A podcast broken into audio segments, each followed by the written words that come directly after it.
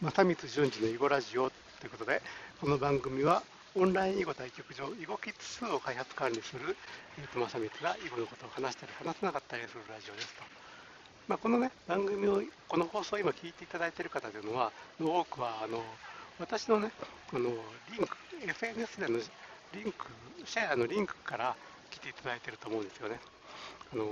Facebook であったり、Twitter であったり、あるいは囲碁 SNS の動き誌であったり、その辺で私がシェアしたリンクからね、辿ってきていただいているかと思うんですけども、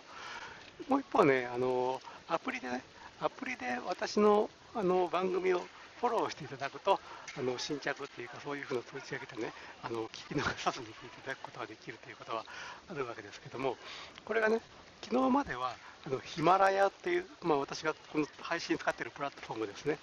ヒマラヤのアプリをインストールしてもらって、それで正光を検索して、それでフォローしてくださいよっていうことだったんですけども、今日からね、あの Spotify、Spotify と、それから Apple のポッドキャスト、まあ、パソコンの場合は Apple の iTunes からね、あのまあ、私の正光で検索してこの番組を、えー、とフォローして聞いていただ聞いていただくということが、まあ、できるようになりましたということなんですよね。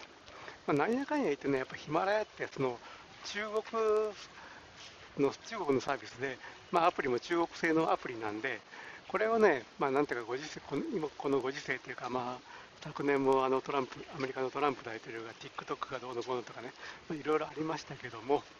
えーと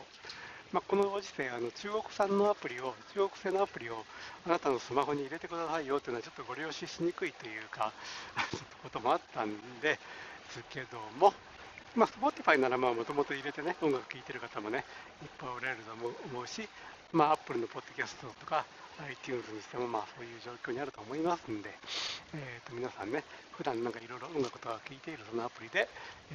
ー、とのポッドキャストのところでね私をけん正光で検索して、えー、と聞いて